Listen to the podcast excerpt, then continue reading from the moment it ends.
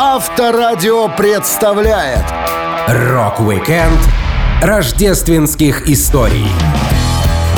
Рождество и Новый год для многих рокеров стали не просто праздниками. Эти дни запомнились музыкантам благодаря интересным событиям, повлиявшим не только на их жизнь, но и на всю историю мирового рока.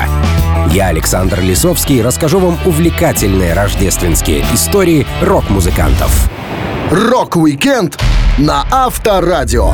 Для детей старше 16 лет. Рождество в жизни вокалиста Слейт Нодди Холдера всегда прямо или косвенно было связано с музыкой. Рождественские туры, концерты, песни. Даже в детстве новогодние праздники для него были временем новых музыкальных открытий. Когда Холдер услышал рок-н-ролл, он уже не мог остановиться, ему нужны были новые пластинки. Он рассказывал. Помню, как у меня появились первые музыкальные фавориты. Я начал коллекционировать записи. Первая пластинка, купленная на собственные деньги, была Банни Марони, Ларри Уильямса. Записи были единственным желанным подарком на Рождество. Я ждал этого праздника год, чтобы получить новую порцию музыки для своей фонотеки. Это было настоящее волшебство. Как и для многих музыкантов, которые были детьми в 50-е, настоящим кумиром для Нодди стал Элвис Пресли. В середине века гитара не была таким популярным и любимым инструментом, как сейчас. Именно Элвис ее популяризировал, показав, насколько круто выглядят парни с гитарами. Первый свой инструмент Нодди Холдер тоже получил на Рождество. Он говорил, Первую гитару я получил в 12 лет. Она была куплена родителями как рождественский подарок, хотя я и сам уже отложил немного денег. Это была старая, потрепанная вещь, простая акустика из комиссионного магазина, располагавшегося неподалеку от дома. Я полюбил ее с первого взгляда. Стоимость превышала ту сумму, что могли позволить себе мои родители. Я не мог поверить своим глазам, когда они вручили мне подарок. Но появилась проблема. Я не знал, что с ней делать. К счастью, у мамы был знакомый, известный джазовый гитарист, гитарист, и она попросила его дать мне несколько уроков. Первый год освоения гитары совпал с расцветом творчества Клиффа Ричарда. Мне хотелось выучить все его песни. Будучи уже профессиональным музыкантом успешной команды Slate, Нодди Холдер с легкой подачи продюсера Чеса Чендера поделился своими новогодними эмоциями со слушателями с помощью трека «Merry Christmas, Everybody». Не все участники группы хорошо отреагировали на предложение Чеса написать что-нибудь рождественское. Нодди тогда был в доме матери и решил взяться за дело. Он вспоминал. Мне не спалось, и я решил попробовать написать слова песни. Стола не было, я сидел на краю кровати и стал делать наброски в записной книжке. Карандаш, клочок бумаги и бутылка виски. Кровать была очень старой, с провисом посередине. Я начал записывать ассоциации рабочего паренька. Здесь отсутствовали снежные картинки и рождественские колокольчики. Откуда-то взялся Северная лень, Дед Мороз, развешивающий носки с подарками, бабушки и тетушки, прибывшие на праздничный ужин. Потом я поработал с припевом, а позже на ум пришла фраза «Что подумает отец, увидев твою маму, целующую Санту?» В 7 часов утра я закончил весь текст. Песня всем понравилась, и музыканты приступили к ее записи, но группа не смогла засесть в студии до отъезда в США, успев в Лондоне сделать лишь набросок, поэтому по прилету в Нью-Йорк Слейт отправились на Рекорд Плант, чтобы доделать начатое. Важным был тот факт, что запись сделали в начале осени. Нодди рассказывал. Студия располагалась в небоскребе вместе с простыми офисами. И чтобы записать аплодисменты с эхом, мы вышли на лестницу. А теперь представьте лица людей, проходящих мимо и видящих четверых сумасшедших, что поют про Рождество и хлопают в ладоши среди жаркого сентябрьского рабочего дня. Готов поспорить, они это еще долго будут помнить. Зато песня получилась очень атмосферной. Rock-Weekend рождественских историй на Авторадио. От группы Sex Pistols сложно ожидать чего-нибудь рождественского, но даже они как-то раз отличились новогодним благотворительным концертом 1977 года, который стал их последним шоу в Великобритании. Из-за скверной репутации концерты группы не разрешали, и музыканты в то время выступали под разными названиями. Среди фанатов этот тур стал известен как SPOTS, аббревиатура от Sex Pistols on Tour Secretly — секретный тур Sex Pistols. На рождественском шоу музыканты играли под своим именем, и, несмотря на это, его разрешили. То был концерт в поддержку Союза пожарных бригад, который недавно объявил забастовку своих членов, добиваясь повышения заработной платы на 30%. Более половины билетов на выступление были напечатаны без указания даты и места проведения. Только ряд вопросительных знаков и номер телефона. Благодарные слушатели должны были позвонить 23 декабря, чтобы узнать, когда и куда они потратят чуть менее двух фунтов стерлингов, чтобы увидеть самую дерзкую группу Великобритании. Фотограф Кевин Каменс вспоминал. Мои родители были в ярости, когда я отказался от стакана портвейна с рождественским пудингом, а затем объявил, что еду в соседний Хаддерсфилд, чтобы увидеть Sex Pistols на концерте. К сожалению, я не решился пойти на целый день. После этого отец не разговаривал со мной, по крайней мере, недели три. Единственная причина, по которой я позже все-таки попал домой, заключалась в том, что вся Британия закрывала магазины на Рождество. И папа не смог купить новые замки, чтобы заменить их и оставить меня под дверью. Шоу состояло из двух частей. Детское отделение было достаточно необычным. Группа спела для подростков God Save the Queen, Anarchy in UK и еще пару-тройку хитов. Дети хватали микрофон и подпевали «Мама моя, я не животное», а Джонни Роттен врезался лицом в рождественский торт во время Pretty Vacant. Музыканты довольно безобидно, если так можно сказать про Sex Pistols, выступили для подростков, а позже состоялся второй концерт для родителей. Участники группы не особо любили праздники, тем более праздники семейного характера. Джонни Роттен рассказывал. Я всегда был спокойным и не очень эмоциональным человеком. На рождественских вечеринках я сидел в темном углу и смотрел в потолок.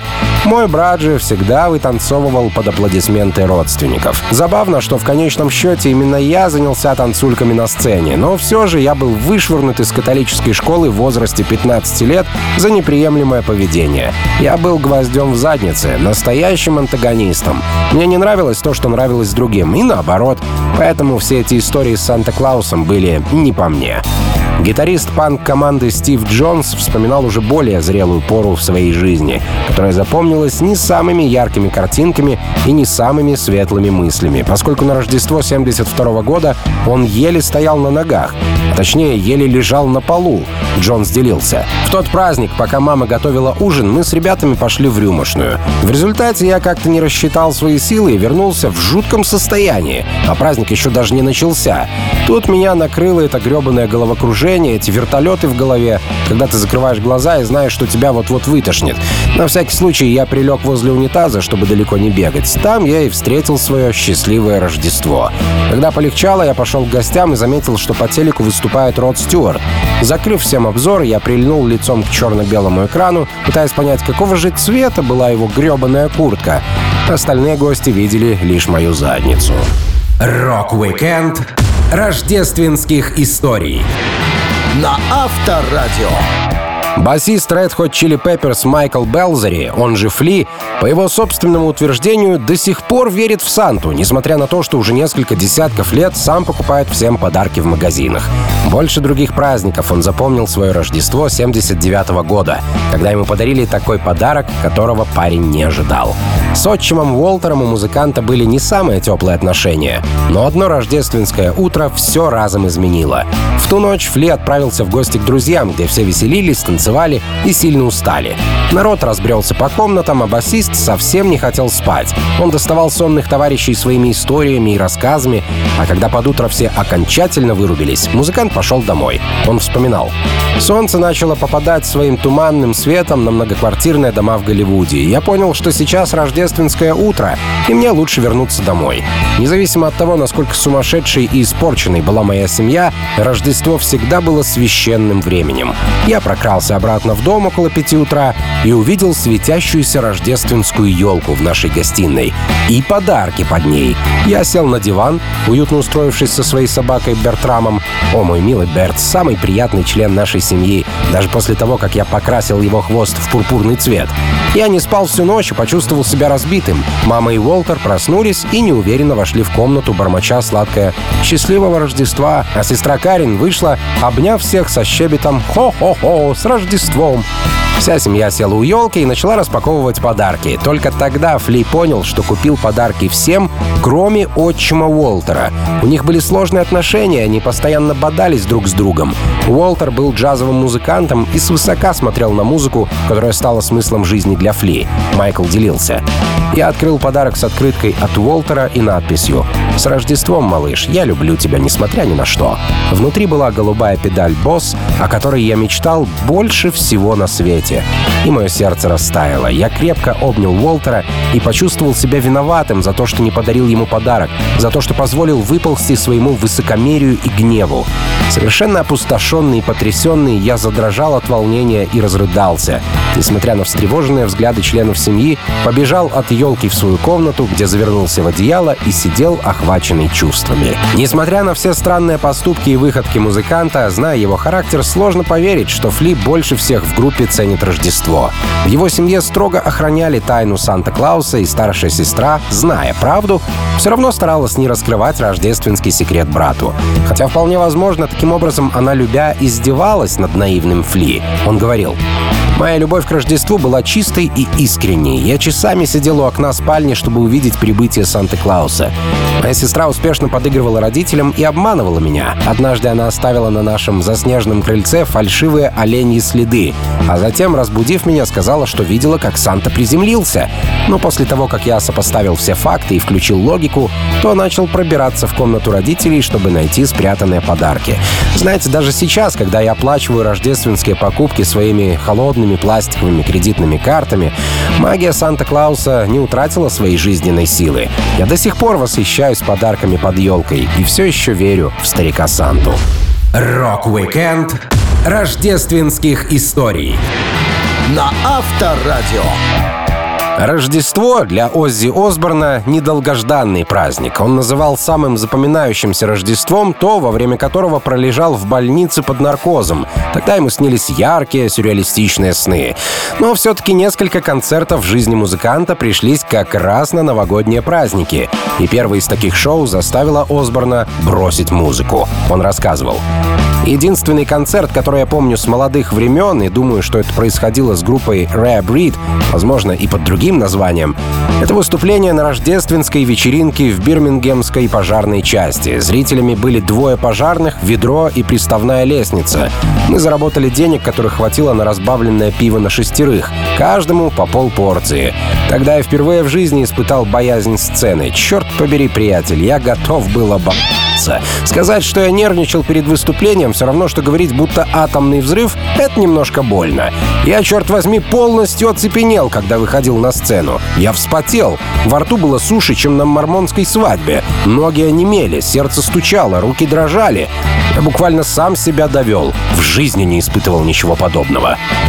Оззи пытался успокоиться, но у него ничего не вышло. Он спел пару песен, а потом одна из колонок сгорела. Музыканты ушли домой с плохим настроением. Мало того, что шоу не удалось, так и сгоревшую колонку надо было чинить. Оззи заменил динамик, вынул запчасти из радиолы своего отца и решил бросить музыку. Он сказал, что уходит из группы и нашел какую-то скучную работу, которая делала его третьим по важности человеком в бухгалтерском отделе компании. Но время расставило все по своим местам, и на заре группы Black Black Sabbath, Осборн выступил с ребятами на другом рождественском шоу. Опыт оказался печальным, но полезным, музыкант вспоминал. Мы играли в Камберленде. Рядом с клубом находилась женская психиатрическая больница, и каждый год на Рождество врачи разрешали пациенткам выйти потанцевать. Мы ни за что не догадались бы, что дурдом выберет концерт Black Sabbath для рождественских танцев. На самом деле именно так все и произошло. Мы играли песню «Нип», когда сумасшедшие дамочки гурьбой ввалили ввалились в зал, и к концу песни началась потасовка. Это надо было видеть. Дамочки стали лупить по лицу парней, а девушки этих парней стали лупить сумасшедших дамочек в ответ. Это был просто ад. К тому времени, когда появилась полиция, на полу лежали кучи женщин с фингалами, разбитыми носами и губами. В это время мы просто стояли на сцене под шум в колонках. Я посмотрел на Тони, а Тони на меня. Он только пожал плечами, подкрутил ручку громкости на усилителе и начал играть «We Wish You a Merry Christmas». fantasmas. Спустя много лет в новогоднюю пору Оззи Осборн с приятелем, который пришел к нему в гости, решили устроить праздник домашнему питомцу музыканта, йоркширскому терьеру Бабблзу. Оз вспоминал.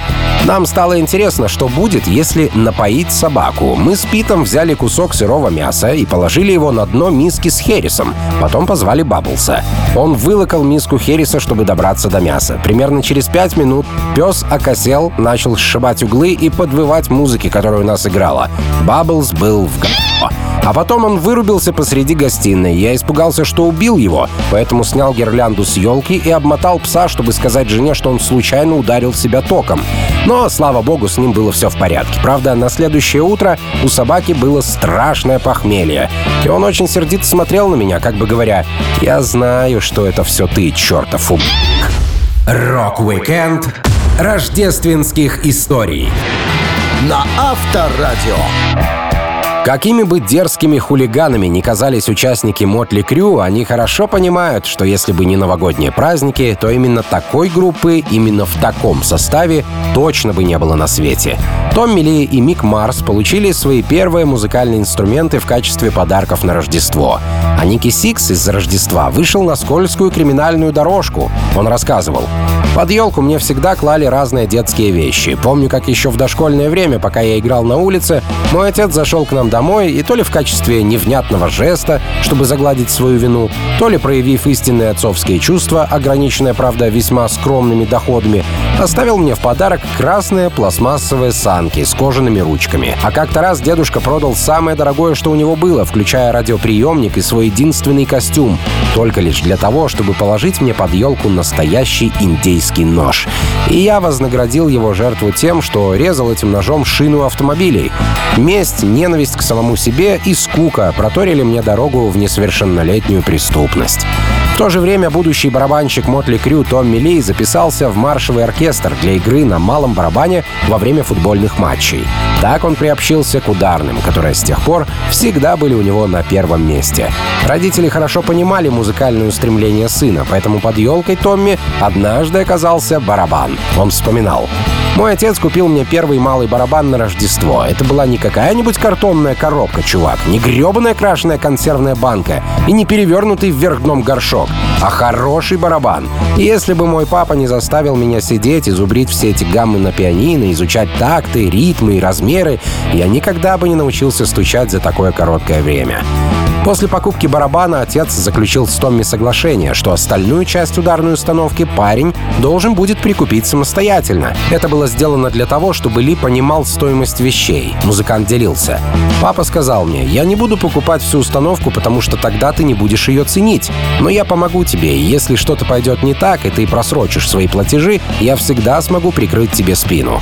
Затем папа помог мне оборудовать комнату в гараже с настеленными на пол коврами, дверью из двойного слоя фанеры и звукоизоляцией, сделанной из картонных коробок из-под яиц. Родители оставляли свой автомобиль на улице только для того, чтобы я мог иметь звукоизолированную комнату для упражнений. Гитарист Мик Марс вспоминал, что тоже благодарен новогодней елке за свой музыкальный успех.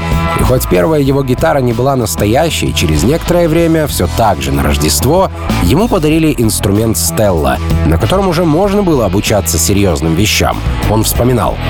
В пять лет под елку мне положили малюсенькую игрушечную гитару. На следующее Рождество моя мать купила мне гитару Микки Мауса, у которой были мышиные уши и маленькая заводная рукоятка. Покрутив ее, можно было послушать мышкетерские песни. Я узнал, как нужно зажимать струны так, чтобы играть на ней настоящие мелодии. Если бы не чудесное рождение Иисуса, я никогда бы не начал играть. Ведь еще на одно Рождество мой старший кузен купил мне гитару Стелла, которую он нашел в ломбарде за 12 долларов. Именно ей я и обязан всем, что сейчас имею. Рок-викенд рождественских историй на Авторадио. Новогодняя пора у группы Нирвана и отдельных ее участников в разные годы запоминалась разными событиями. В детстве Курт Кобейн даже получил в подарок урок жизни. Он часто обижал свою сестру, и родители всегда говорили, что если парень не прекратит, то получит от Санты на праздник просто кусок черного угля. Позже музыкант вспоминал, что праздник ему все-таки подпортили.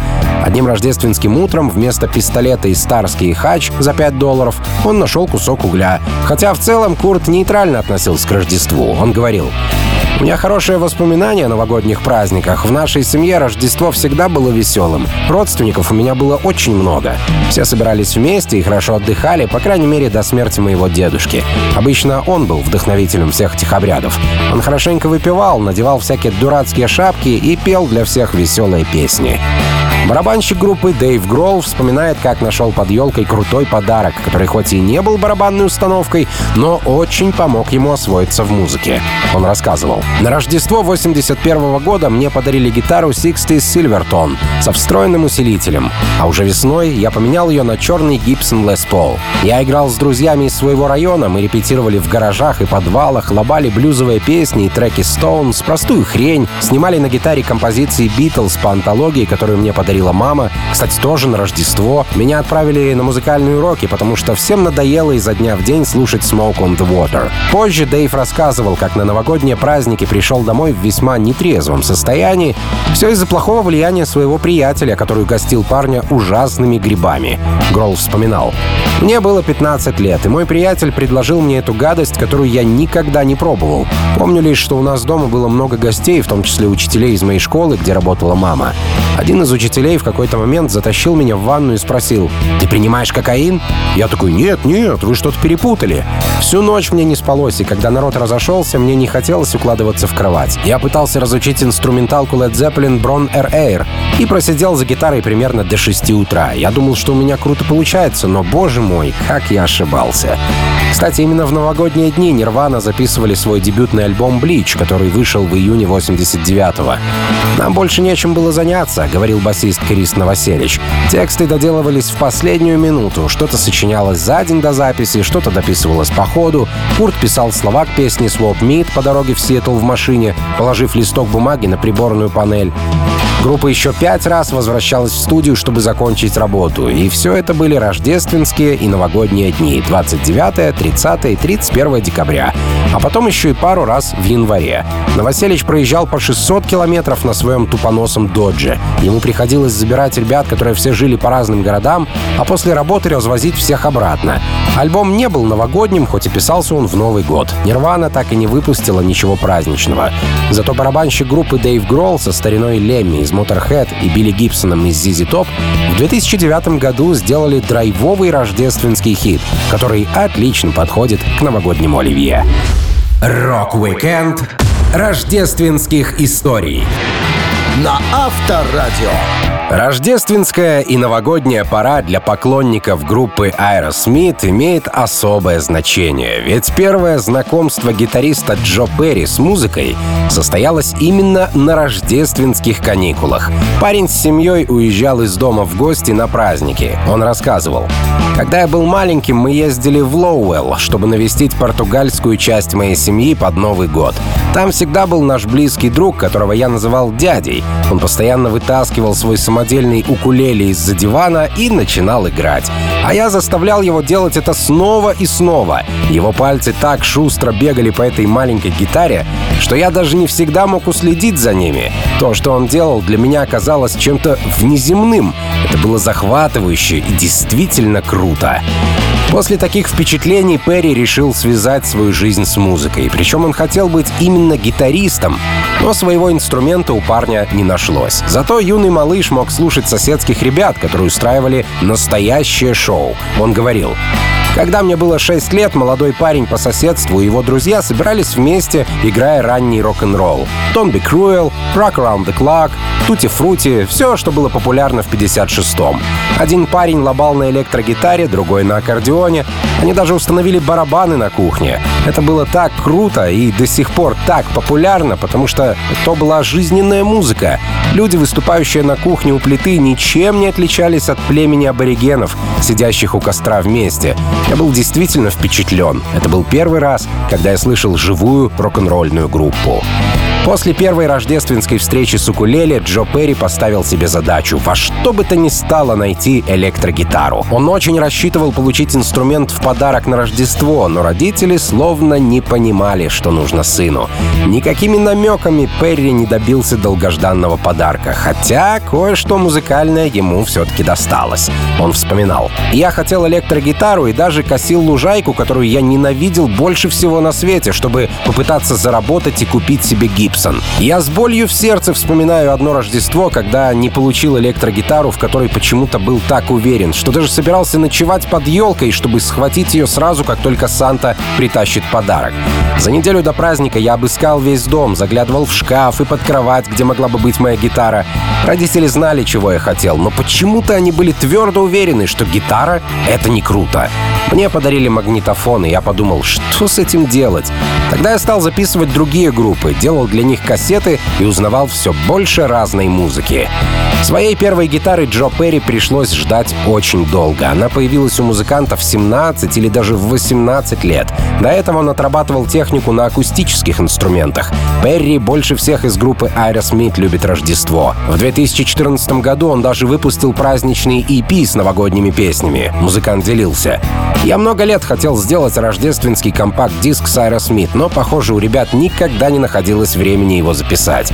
Поэтому я сам завалился в студию с парочкой действительно талантливых приятелей, и мы выпустили рождественскую сказку для наших поклонников.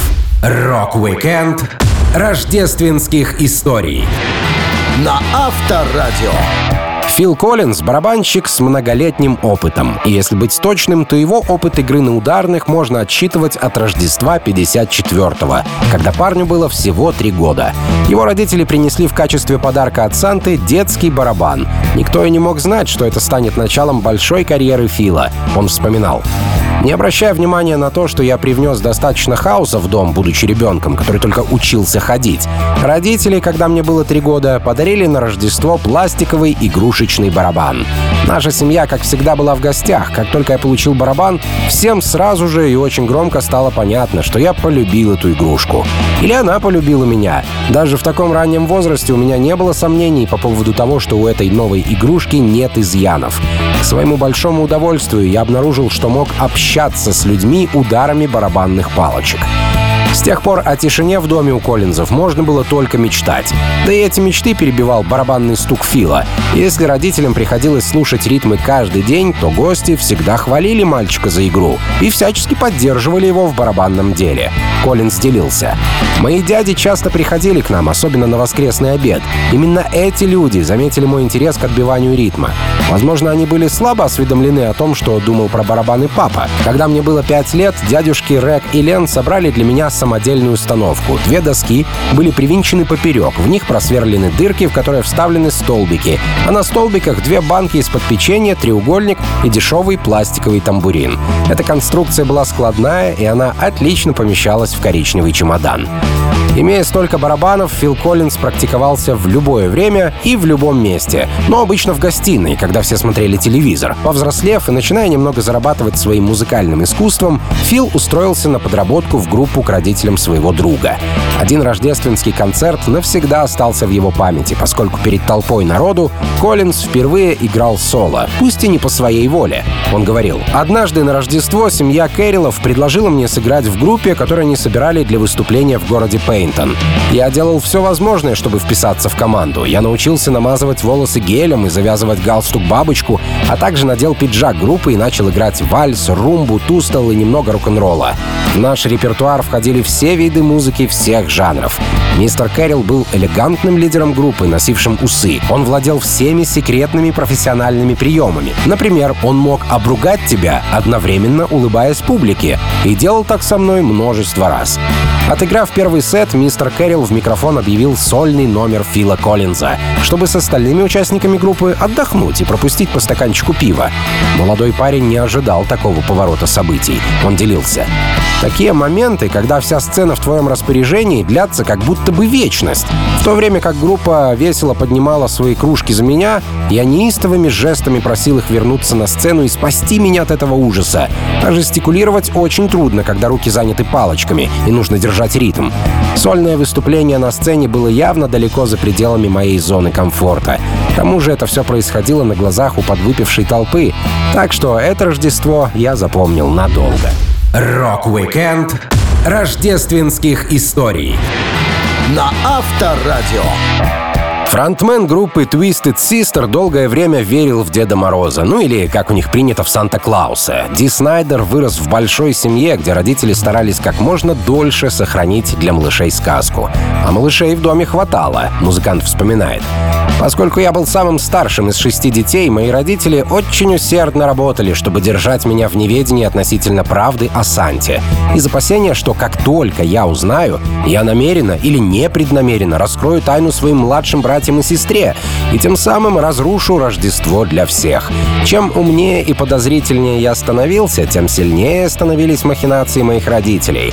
Когда я заметил, что оберточная бумага на всех подарках была одинаковой, предки недоверчиво спросили — «Дэниел, ну ты же взрослый мальчик. Ты же не думаешь, что Санта упаковывает каждый подарок в мире сам?» Были и другие случаи, когда, например, Снайдер застал родителей с поличным. У них под кроватью нашлись все подарки на предстоящий Новый год, и тогда мама с папой снова убедили сына в том, что Санта не может разнести подарки всем за одну ночь, поэтому оставляет их у родителей немного заранее. Каждый раз, когда парень сомневался в существовании Санта-Клауса, ему говорили «Ну знаешь, дети, которые не верят в Санту, подарков не получают». И он тут же вопил «Я верю, я верю, и я очень хочу подарок». Как ни странно, главный рождественский секрет Дэниел Снайдер узнал от родной матери. Он вспоминал Санта был в моей жизни до 12 лет, а потом одно воскресенье все изменило. Мы ходили в церковь, и там эта новость была рассказана мне самым неудобным образом. Моя мама вела в церкви класс воскресной школы, и вот однажды она рассказывала нам какое-то христианское учение, когда поднялась тема Санта-Клауса. Глядя прямо на меня из передней части комнаты, она сказала, «Конечно, вы все знаете, что Санта-Клауса нет. Для меня это был шок. Первое же Рождество без Санты стало огромным разочарованием для Снайдера. Он весь год, если не больше, мечтал о модной куртке, которую называли CPO, аббревиатура от Chief Petty Officer, главный старшина. Такие легкие куртки похожи на рубаху, носили все в школе. И Дэниел хотел себе такую. Он вспоминал. Когда, наконец, наступило Рождество, я был очень взволнован. Я знал, что до тех пор, пока я прошу только одну вещь, мне ее точно купят. Конечно, для легкой куртки оказалось немного холодно, но мне было все равно равно. Я собирался носить свою CPO, пока рукава не сгниют, прямо на мне. По традиции мы должны были сначала открыть наши подарки-бонусы, постепенно переходя к более значимым вещам. Носки, шоколад, рубашка. Наконец, мне вручили коробку. По форме, весу и размеру я знал, что настало время моей куртки. Я сорвал оберточную бумагу и открыл коробку, чтобы найти... Ё-моё, пальто в стиле милитари. Какого черта? Нет CPO? Я разрыдался. Мама отчаянно пыталась объяснить, что все куртки раскупили, а я даже не смотрел на свое новое пальто. Я плакал, кричал, что ненавижу пальто, и сказал маме, что мое Рождество испорчено. Спустя годы Ди Снайдер решил таки подарить Рождество своим поклонникам. Он всегда любил этот праздник, но в молодости считал, что петь рождественские песни — это не по-рокерски. Однако в 2020 году музыкант вместе с участницей Hailstorm Элзи Хейл записал песню «The Magic of Christmas Day», которая получилась довольно атмосферной и праздничной. Возможно, заставила Снайдера забыть детскую травму по поводу куртки главного старшины.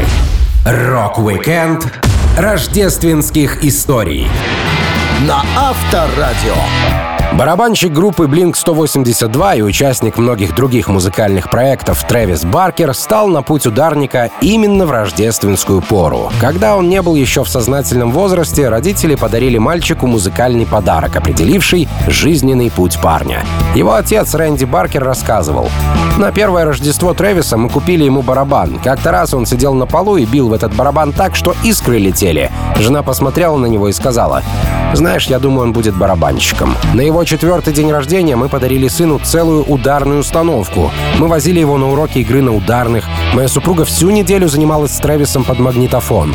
А если он не слушался, мне приходилось вмешиваться в обучение и проявлять строгость. С тех пор Трэвис проводил много времени за установкой, совершенствуя свои навыки. Мама поддерживала его во всем, хотя, возможно, даже не была уверена, что стать музыкантом — это хорошее решение. Тем не менее, Баркер четко помнит, как она искренне радовалась первым его успехам музыкант вспоминал.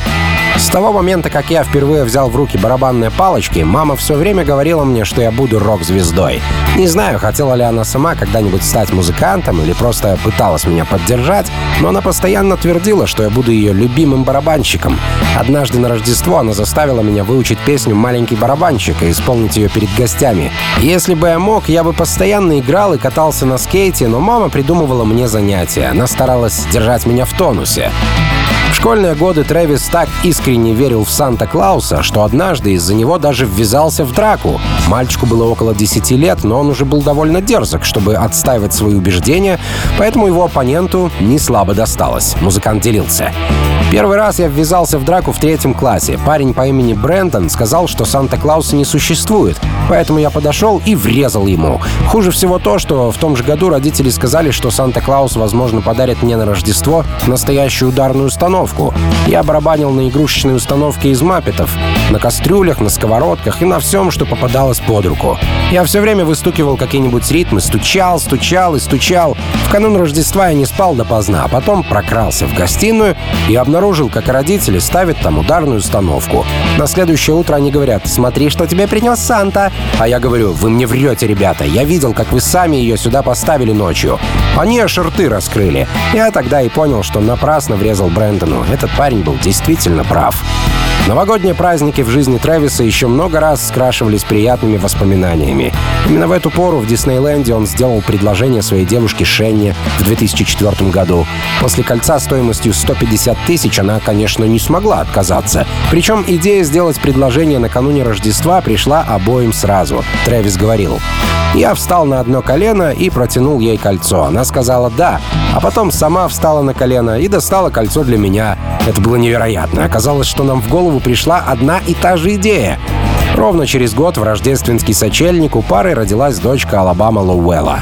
Баркер вместе с Blink-182 выпустили шуточный кавер на песню «I'll be home for Christmas» и тем самым подарили фанам калифорнийского панк-рока свой динамичный рождественский хит. Рок-викенд рождественских историй на Авторадио.